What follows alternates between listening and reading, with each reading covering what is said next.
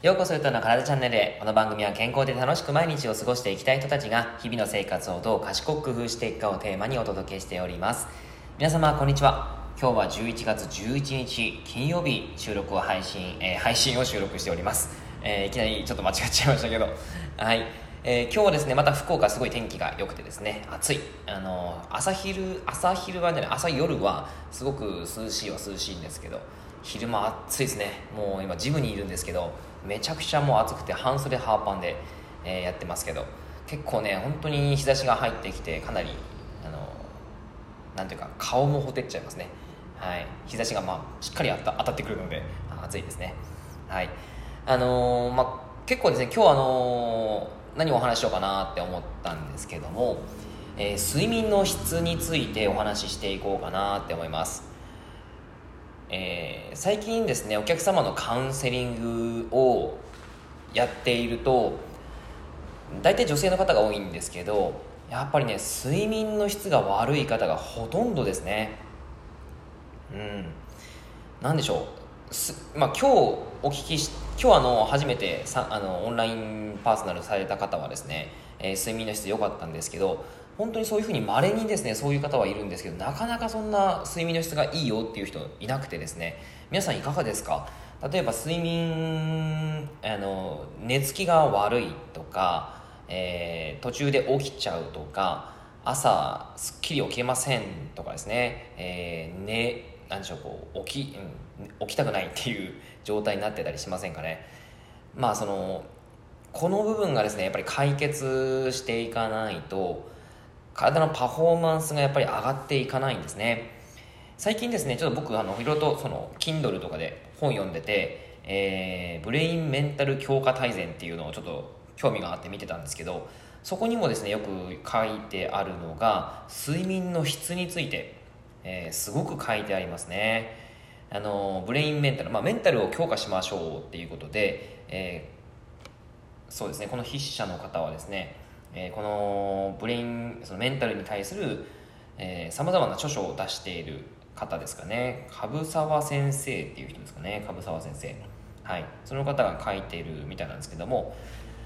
やっぱりですねあの僕も同じ意見ですね、えー、メンタルをやっぱり保つためにはちゃんと睡眠の質を高めるということが重要でこの本にも書いてあったんですけどやっぱり研究データからすると7時間の睡眠がベストだというふうに言われてるみたいですね。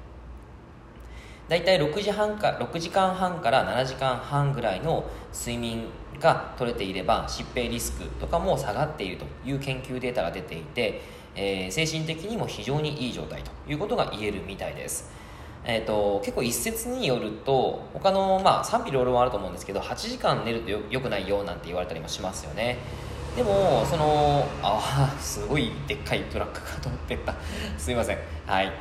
えー、その樺沢先生のお話によると8時間以上睡眠をとっていても、えーまあ、悪くないということは書いてましたね。あのまあそれは多分個人差があって感覚的な問題はもちろん主観的な問題もあるとは思うんですけども、えー、やっぱり8時間ぐらい寝ていても、えー、脳の回復というのになってくるし、えーと、睡眠不足が続いている、えー、大学生の、えー、を寝たいだけ寝させるっていうす、えー、研究をしたデータがあるみたいなんですね。えー、もともと睡眠不足があってで、えー、2週間か3週間ぐらいその睡眠を、えー、自由に取れるだけ取りなさいという研究をしていてその研究によると最初の大学生たちの睡眠時間平均は10時間ぐらいだったらしいんですよ。10時間から11時間ぐらい。で、えー、それをずっと続けていって、えー、1週間を過ぎたあたりからだいたい平均的に7時間ぐらい7時間から7時間半ぐらいに収まってきたという形らしいんですね。なので睡眠がちゃんと取れていると、えー、睡眠負債がなければ大体平均的に7時間っていう睡眠が人間のその性質上、えー、あるみたいです。そのくらいの睡眠の質の睡眠の時間を取ってあげるということが、まあ、重要らしいんですね。うん。どうですか皆さん7時間睡眠取れてます？僕もですね睡眠時間結構短いことが多いのでえー、今日もですねちょっと昨日あの夜にレッスンをしていて、えー、まあ、パワーあのバーベルを使って全身を動かすレッスンがあるんですけどもそれをやっていて、えそれはちょっとね夜遅いんですよ。10時25分ぐらい、まあ、10時半ぐらいに終わるんですけどそこから帰って、まあ、軽くねご飯食べてお風呂入って、まあ、ストレッチとかしているとやっぱ1時とか、あのー、昨日はねいろいろとやってたら2時になっちゃいましたね、えー、で朝は、えー、6時半ぐらいに起きるのでそれがですね結局3時間4時間4時間ぐらいしか寝てないとそしたらねやっぱパフォーマンスが下がると脳の、あの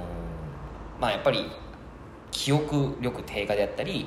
えー、思考力が低下したりとか、まあ、そういう形で脳のパフォーマンスが下がったり、まあ、体ももちろん下がっていくんですけどもそういったことが起こってしまうと。えーまあ、いわゆるその精神的なもの問題もやっぱりそのメン,、えー、メンタル的な問題も休息回復がうまくいっていないということがこの本的には言いたいことですかね。うんなのでやっぱり睡眠の質ってすっごい大切だなって自分を、まあ、毎日ちゃんといい状態を保つためにもすごく重要だなっていうふうに思います、えー、ただですね睡眠の質を高めたいと思って早く寝るんだけどもなかなか寝つきが悪いとか、えー、途中で起きちゃうとか、まあ、朝うんなんか早く起きすぎちゃってうだうだしちゃうっていうこともあったりすると思うんですよ。でなかなか7時間逆に寝れませんと。早く寝たんだけども7時間寝れませんという方もいらっしゃると思うんですね。でそういう場合はどうするかというとやっぱりあの今交感神経が優位な状態になりやすいと思うんですね。交感神経っていうのは人間が活動している時緊張している時に優位になる神経なんですけどもそれが、えー、日常活動している時に優位になるのはとても大切なんですけども、えー、現代のストレス社会では優位になりすぎていることが多いんですよ。それがずっと続いているとやっぱり交感神経優位な状態が抜け出せず結果的に睡眠の質が悪くなるということが多分多くて、えー、最近カウンセリングしててもそういう方が多いんじゃないかなっていうふうに思います。なのでそれを改善するためにどうしたらいいかということでまず一つ言えることは、えー、取り除くものですね。えーとまあ、いろんな取り除くものがあると思うんですけども睡眠の質を悪くさせるものって何でしょう？例えば夜寝る前のスマホ、えー、これはよく言われますよね、えー、夜寝る前の30分以内のスマホ使用はやめた方がいいと。いうこともあるし、まあ、できればなんかこの本によると1時間2時間ぐらい、えー、スマホを触らないで触らない方がいいということは書いてますけど、うんまあ、2時間でなかなか難しいですよね、えー、なので30分からまあ約1時間ぐらい、えー、使わないっていう状態を使作ってあげたりあとはもちろんテレビもそうですし、えー、明るい状態ですよね。すごく明るい状態をにもいるのもよくないですよね、まあ、そういう形でちゃんといい、えー、寝れる状態をまずは作らなければいけないので取り除くことっていうのがとても大切です。あとはやっぱりそのストレスに 対して、えーそのストレス自体を取り除くことはなかなか難しかったりしますよね。人間関係であったり社会生活であったりあと、ね、育児に関してもそうだとは思うんですけれどもやっぱりそういうことでですねなかなかその、えー、ストレスというか、うん、どうしようもないことっていうかですね、えー、そういうことがあったりすると思うのでなかなかそれをこう除くことって難しいと思いますからじゃあそれに対してどうやって自分の体を、えー、リラックスさせるか